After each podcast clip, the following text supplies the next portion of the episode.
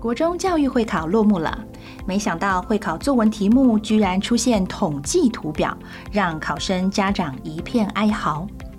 现在的大考趋势已经不再只是把课本的知识背得滚瓜烂熟就能拿高分，而是更加重视像是归纳、分析和解释的能力。考验的是孩子对知识的理解与论述的表达。孩子喜欢阅读，并不等于就具备了阅读素养。那么，怎么知道孩子程度到哪？又该如何帮助孩子培养出比 AI 更高阶的能力呢？阅读素养推手品学堂专为青少年打造了读写素养检定。这份检定以国际学生能力评量计划 （PISA） 为标准来设计，国小五年级到高中三年级的学生都可以参加。完成检定就能获得个人化的学习报告，让学习更有方向。完整详情请参考节目资讯栏连结说明。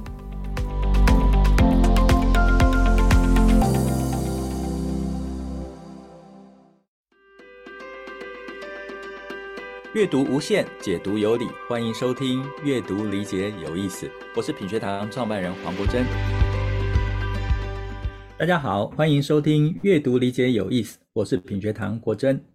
今天这一集呢，我们一样邀请亲子天下的听众朋友，跟我们原来品学堂阅读未来双素养的朋友，一起聆听我们精心为各位准备的内容。今天的来宾呢，是一盏点亮教育现场的明灯，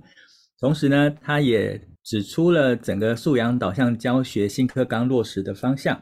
也是许多老师的好朋友，他更是我的好朋友。啊，今天来宾就是荧光教育协会的理事长蓝伟莹老师。伟英老师呢，他深入校园陪伴许多老师，重新发现教学的想象。他本身当过多年的中学自然科老师，在学生的互动当中，他验证了教学的理论，优化了教学的方法，并且在近几年呢，像传教士一般，把他的发现跟经验推广到需要的学校，陪伴许多老师。而他把这些故事跟他自己的呃想法跟呃经验呢，都写在他的书里面。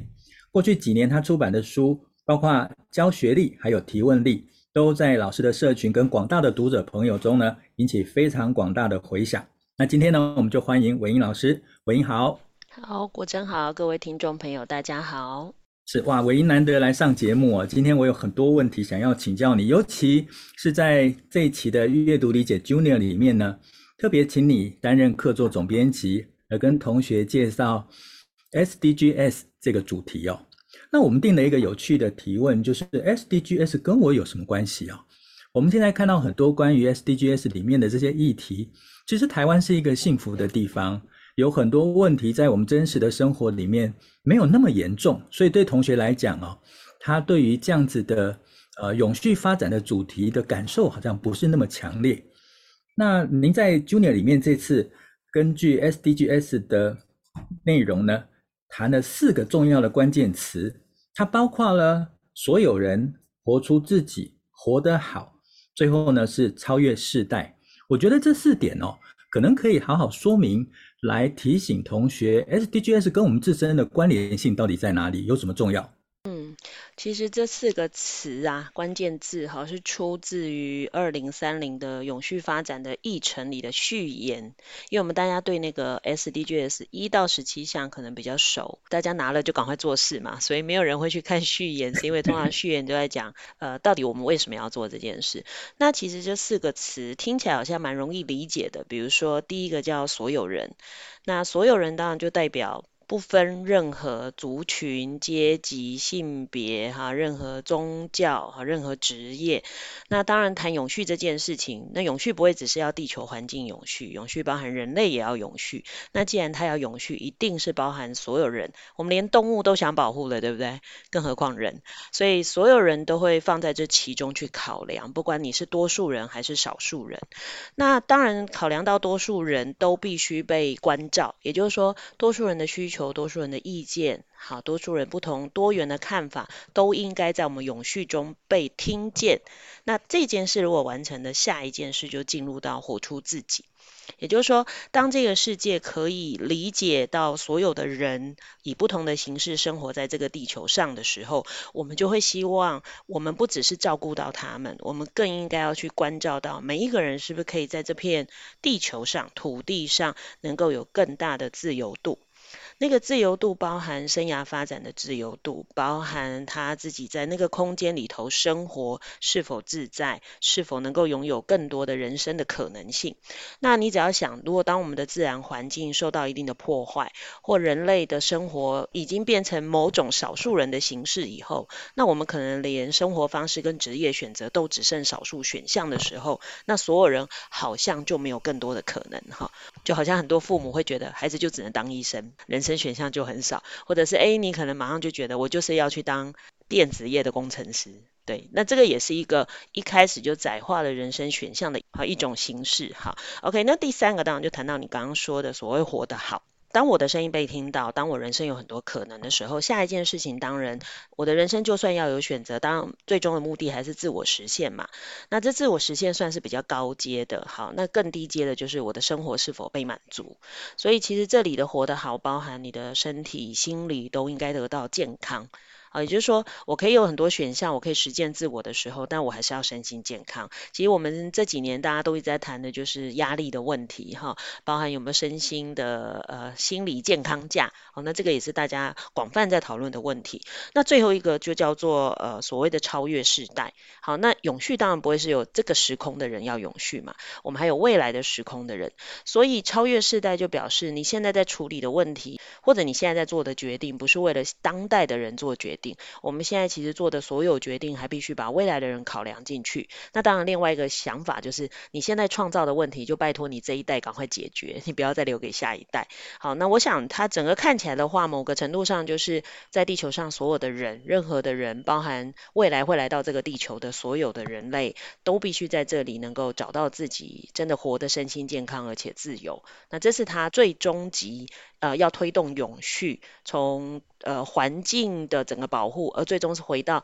人类才有办法永远在这地球上生存。如果从伟英老师刚才做的这么清楚的说明哦，那我想把它整理一下，看是不是啊、呃、符合老师刚才所说的哈、哦。呃，如果这样来看的话，SDGs 它所代表的，它要谈的是一个，这跟这整个世界的每一个人都有关系。嗯，因为这个世界它就是每一个人的组成。但每一个人在这个环境跟这个世界里面，能不能把自己的呃天赋给活出来？呃，顺着自己的天赋，能够发展出一个很棒的自己。他毕竟能够实现自己，同时他也能够回应这个世界，他等于对这个世界有所贡献。那接着，他人跟人之间就建构了社会，但建构了社会外面还有一个更大的圆圈圈，就是环境。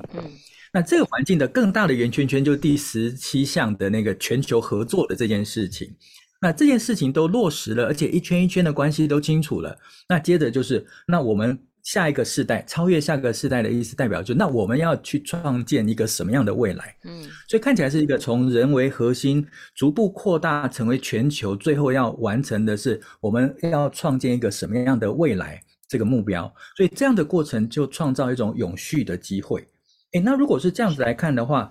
在呃这个 SDGs 十七项的发展里面，那它个别看起来是一个单项啊。可是这单项跟单项之间的关联性是什么？嗯，其实如果你单项看，你就会觉得好像我们之前在做议题融入教学一样。我今天讲性别，好像就在讲性别平等；我在讲任何事情，可是其实呃，这个世界从来都不是这么线性嘛，好，或者是点状的。其实它是一个系统，就好像呃，比如说这一期 Junior 在谈的那个阅读理解在谈，我们是用水出发嘛，对，那以水来说，水能够涉及的事太多了，就好像我们在讲说，哎，我可能今天没有水。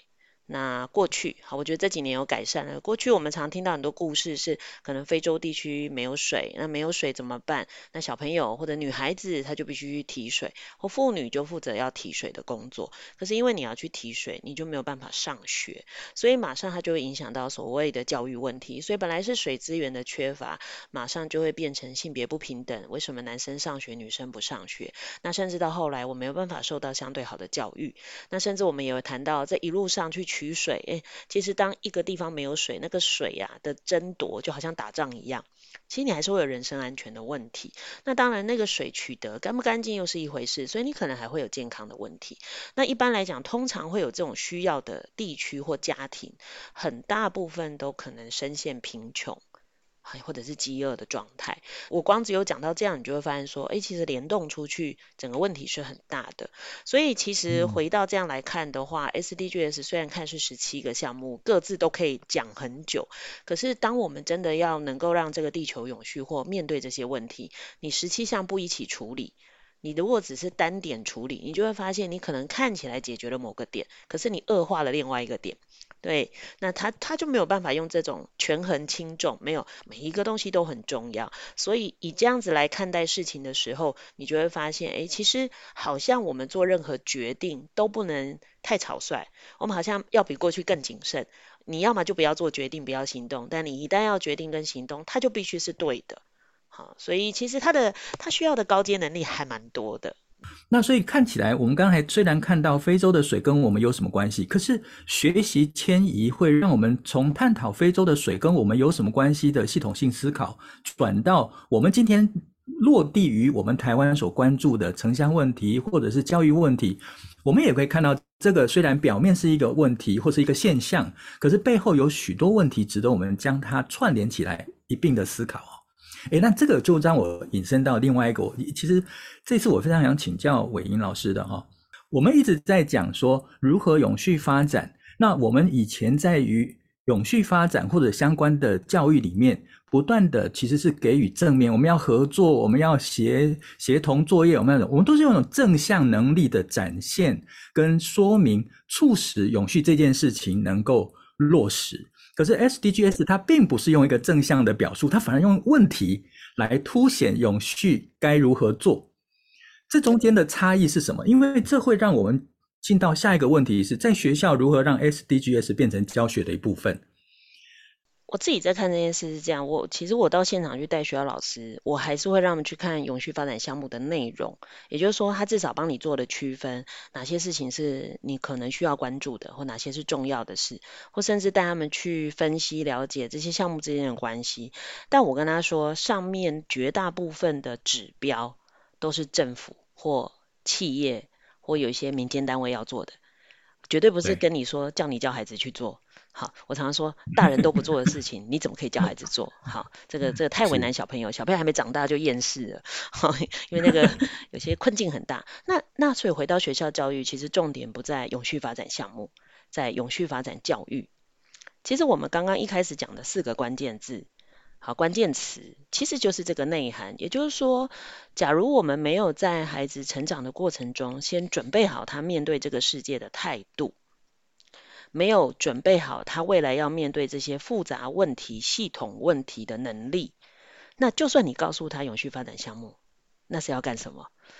好，所以其实关键回到教育的本质，态度的准备其实跟能力的准备，这是重要的。那接着才会随着他的年纪发展，给他以他的年纪可理解或可承担的相关议题。或问题，所以其实，在我们在现场带的时候，尤其是低年级，很多老师说，那低年级我到底要教他什么？就好像低年级在教国际教育，我说你国际教育低年级教他一大堆国外在干嘛、做什么，他连他们家隔壁都不知道在干嘛。好，就是他连我们台湾里头的不同族群都不知道了，你怎么这时候去教他国外的不同外国人？这不是很怪的事吗？好，所以是我们后来在低年级做 SDGs 的时候，我们的做法就会回到。准备态度，所以就比如我在呃屏东陪富田国小，我们二年级做了一个，我觉得后来我跟老师一起设计，我觉得很可爱的课。那我们其实重点是放在理解就是多元理解，就是理解所有这个世界所有你看起来好像不直观的事背后都有为什么。那我们就是从不同的服装开始谈，那慢慢让孩子去理解，原来这个族群衣服会是这样，诶，可能跟他们居住环境有关。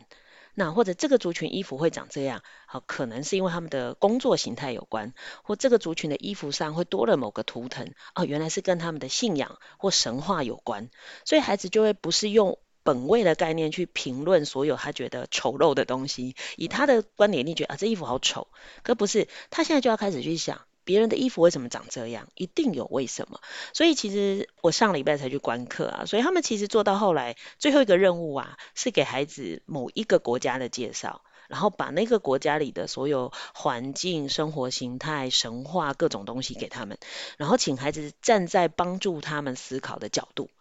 你必须设计一个衣服是能够让他们符合他们的生活需要的。那这时候就换一个，就是你说这整个课在在训练或培养什么？就是培养他能够观察、聆听，他可以觉察他人的需求，他可以同理。那你教这个东西重要吗？当然重要啊，因为如果我们未来要能够不放弃任何一个人，我必须要尊重所有的人，我当然就得要先有这个能力。好，当然要能够理解他人，而且了解他人的需要。好，然后以别人需要的方式对待他，而不是给他他需要的。所以像低年级我们就会做这个。那中年级之后，就像我刚刚讲永去城乡，其实有一些城乡开始高龄化，有很多事情开始遗失了。那我们其实也做了一个课，我觉得也有趣，就是我们开始在设计，就是让小朋友先看了一个传统农历过年的影片，然后里头就会很多仪式，是小朋友觉得这是什么东西，然后跟他讲这是过年，那他一定不会有印象，是因为现在有些活动早就取消了，早就不会做那些事，所以我们就会让小朋友先去记录下现在他的农历过年会做什么，可是他回家访问他的阿公阿嬷，农历过年他们小时候做什么，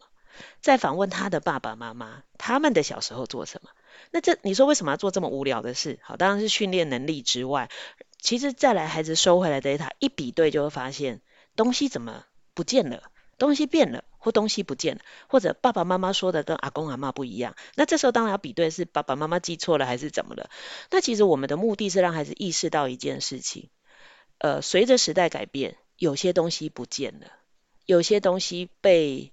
呃弄错了。哎，他已经搞错了，意义已经不对。还有，为什么有些东西还在？可是他为什么要换形式？那什么东西是被保留的？其实我们想让孩子发现的是精神。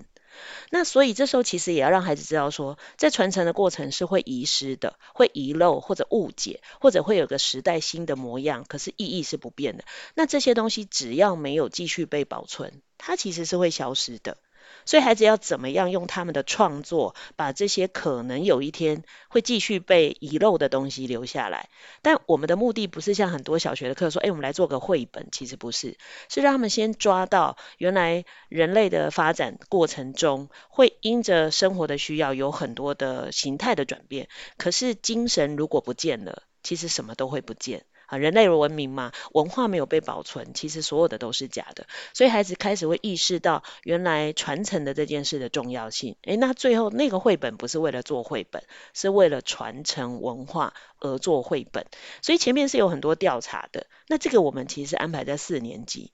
而且很好玩，是我们之所以挑这个，是因为那个区域其实高龄化很严重，然后通常爸爸妈妈会把孩子带到大概国小或高年级，就送到外面念国中，所以最后就是老人留下来。所以其实小朋友对于附近有什么事，其实也不太知道。那其实他爸爸妈妈可能也不知道，所以这时候我们会希望，如果在孩子再不留下这些东西，那个城乡就不见了。它只剩地名，只剩人住，但它就是一个没有过去的地方。就类似像这样的东西，我们确实看到孩子投入以后，他们其实会觉得有趣，眼睛也会发亮，然后开始跟你互动跟应对的时候，他看事情的角度其实是会改变的。那这就是我刚刚前面讲的，重点不是先告诉他这个世界已经惨到你再不救会怎样。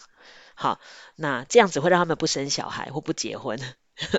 然后等于他们觉得世界太可怕，不要生小孩。好，然后但是我们其实更在乎的是，他必须先呃，建立对的态度，甚至对于这个他所生活的地方有情感，然后再来就是准备好面对这些事的能力，再来让让慢慢慢慢去接受符合他这个年龄可以理解的复杂问题。到慢慢他喜欢这里，他当然愿意承担责任，所以他是其实需要一连串很精心的安排，才有办法让孩子在最后把这个责任扛起来。绝对不是你从小告诉他地球完蛋了，你一定要怎样，以后怎样怎样。我觉得那个是比较像恐怖片啊，所以其实，在教育里头不应该是用这样的方式去处理。这样，刚才伟莹老师分享这些内容啊，其实跟我们现在在新课纲里面。尤其是总纲里面所讲的，我们希望培养出来的下一代是怎样一群孩子呢？在学习表现上面来看，他们就应该具备态度。而这个态度，除了刚才所讲的，啊，对于问题的好奇，那有另外一个很重要是收束在责任。我们对于这个世界的改变，对于环境，对于未来，我们是带有责任的啊。那另外一个在能力上面，我们相对的需要有发现的能力跟理解的能力。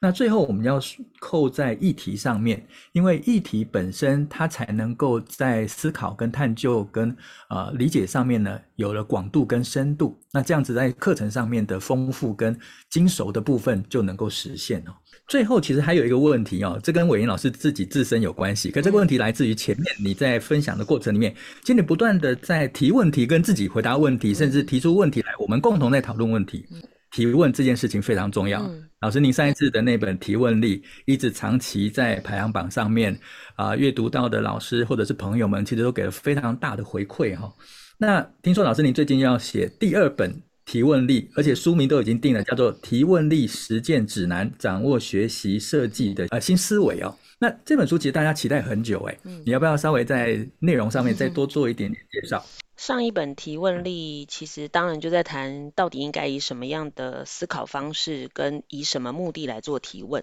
因为其实长久以来，我们常对孩子提问或对他人提问，都只是想听到我们要的答案。好，就是我问问题，只是想要得到我想要的答案，或者一个索取性的问题。真的，我我刚刚本来要讲情勒性的，就是我只是想要，对，对对，我只是想听到我要的。可是那个那种提问是没有建设性的。所有建设性，它必须是开创性的。也就是说，我这个问题其实问出来，我会得到更好的答案。那个更好的答案，比如说，它可能是，它不是说答案是全新的。我可能对孩子的生命来讲，这是他第一次，呃，透过一个现象的探究、跟观察、跟分析、跟发现，而发现了一个全新的东西。但那个东西也许是我们大人拥有的，可是对孩子来讲是一个全新的发现。那我觉得那个提问的过程，可能才是呃我们这个世代需要呃带给孩子们，或甚至我们大人之间在互动的时候更需要的。也就是说，我们每一次提问不是为了要去告诉别人我想做什么，而是我们可不可以透过这次的讨论，我们把这件事想得更清楚。那这是上一本书想达到的。那我觉得这本书是换了一个方式来谈的意思是说，当它不完全相同哈。那这本书因为它的名字叫实践指南，好，然后而且又讲了一个新思维，所以我先讲那个思维。其实思维是回到，我觉得太多人把课程设计、提问设计都当成好像它就是一个全新的东西。可是，在我来讲，不管任何东西都是同一个东西。所以我这一次在书里头告诉大家的思维是，其实我们在做提问设计，其实就是在解决问题。那解决什么问题呢？解决学生如何能学会的问题。对，所以其实我把整个提问跟课程的设计变成解决问题三步骤、三阶段。好，就是你只要用解决问题的三个阶段的思维，你就可以把你想要做的事跟你怎么样创造一个学学习的经验给孩子的这个过程想清楚。那它比起过去好的是，以前我们很多不同的人在带的课程设计就是很细的步骤。就是我只剩细琐的步骤，我好像要 match 你的步骤，但我觉得那个东西很妨碍大家，所以我希望大家的是掌握新的思维，就是你其实就在解决一个问题。好，那回到解决问题，你要先知道你要解决什么问题。好，那你要知道你要解决什么问题，你要先知道你现在遇到什么状况。对，所以我就会告诉大家要呃要厘清状况，要确认目标，然后再来就要选定你的策略。那你就把问题解决。那提问在哪里呢？提问当然是在策略喽。好，所以如你前面该怎么做，让你在最后让提问帮你可以把这件事做到。那比较希望的是大家慢慢的可以摆脱。呃，更多细琐的步骤性的东西，能够真的能够进到比较高阶原则性的思维，就是不要把这一些其实本来应该很快乐的事情想得这么困难。好，所以这本书里头改变了，呃，给了大家一种新的思考模式，也给了大家很多跟现场对话的实际的例子，然后希望大家透过更多的例子，然后能够理解，哦，那我也许就可以随着这个例子的脚步，我将来也可以这样自问自答。就把我的课程设计好了，对。哇，光听伟莹老师刚才的介绍，我就非常想早一点能够读到这本书哦。嗯，刚才伟莹在讲的过程里面，我就想到了呃新课纲的以终为始，啊、呃，看样子这本书在架构上面也是一个以终为始的应用，然后它是以目标为导向，也就是目标要达成什么样的结果是一个终点，但是从提问出发，嗯，从提问出发，那呃提问其实有另外一个很棒的。价值其实提问，原先我们刚才讲到的是索取答案嘛，对不对？嗯、但是呃，这种提问其实是一个没有开展性也没有创造性的提问。所以提问如果它能够创造的是思考的机会，嗯，另外一个提问如果能够创造是对话的过程，嗯，那我想这样子的思考跟对话的交流，它就让学生从固有的框架跟条件底下，才真正能够面对整个更为开阔的世界。是。哇，今天时间非常非常的有限，然后伟英老师呢又非常啊、呃、清楚的把之前他在 SDGs 上面的思考，在阅读理解 Junior 上面他编辑的想法，他期待孩子能够在这期杂志里面学到的事情。所以如果啊、老师或者是爸爸妈妈对于 SDGs 想要融入生活跟融入教学，我想这一期的阅读理解 Junior 是一本非常啊、值得您阅读的杂志。那如果老师跟爸爸妈妈想要在提问上面更进一步，它能够变成是一趟思考之旅，它能够变成是一趟发现之旅，而且融到课程里面。那韦英老师的新书呢，也是大家可以期待，很快就是要上市的吧？伟莹老师，五月二十六。哦，那可能我们播的时候，这本书就已经能够在排行榜上面看到了哈。那我们再一次谢谢伟莹老师，也谢谢他为我们今天带来的分享。好，谢谢。如果有机会的话，非常想再找伟英老师来上我们的节目。那如果各位听众朋友喜欢我们的内容，欢迎各位订阅、留言、分享。那我们就下次再聊喽。再一次谢谢文英老师，感谢感谢，谢谢，拜拜，拜拜。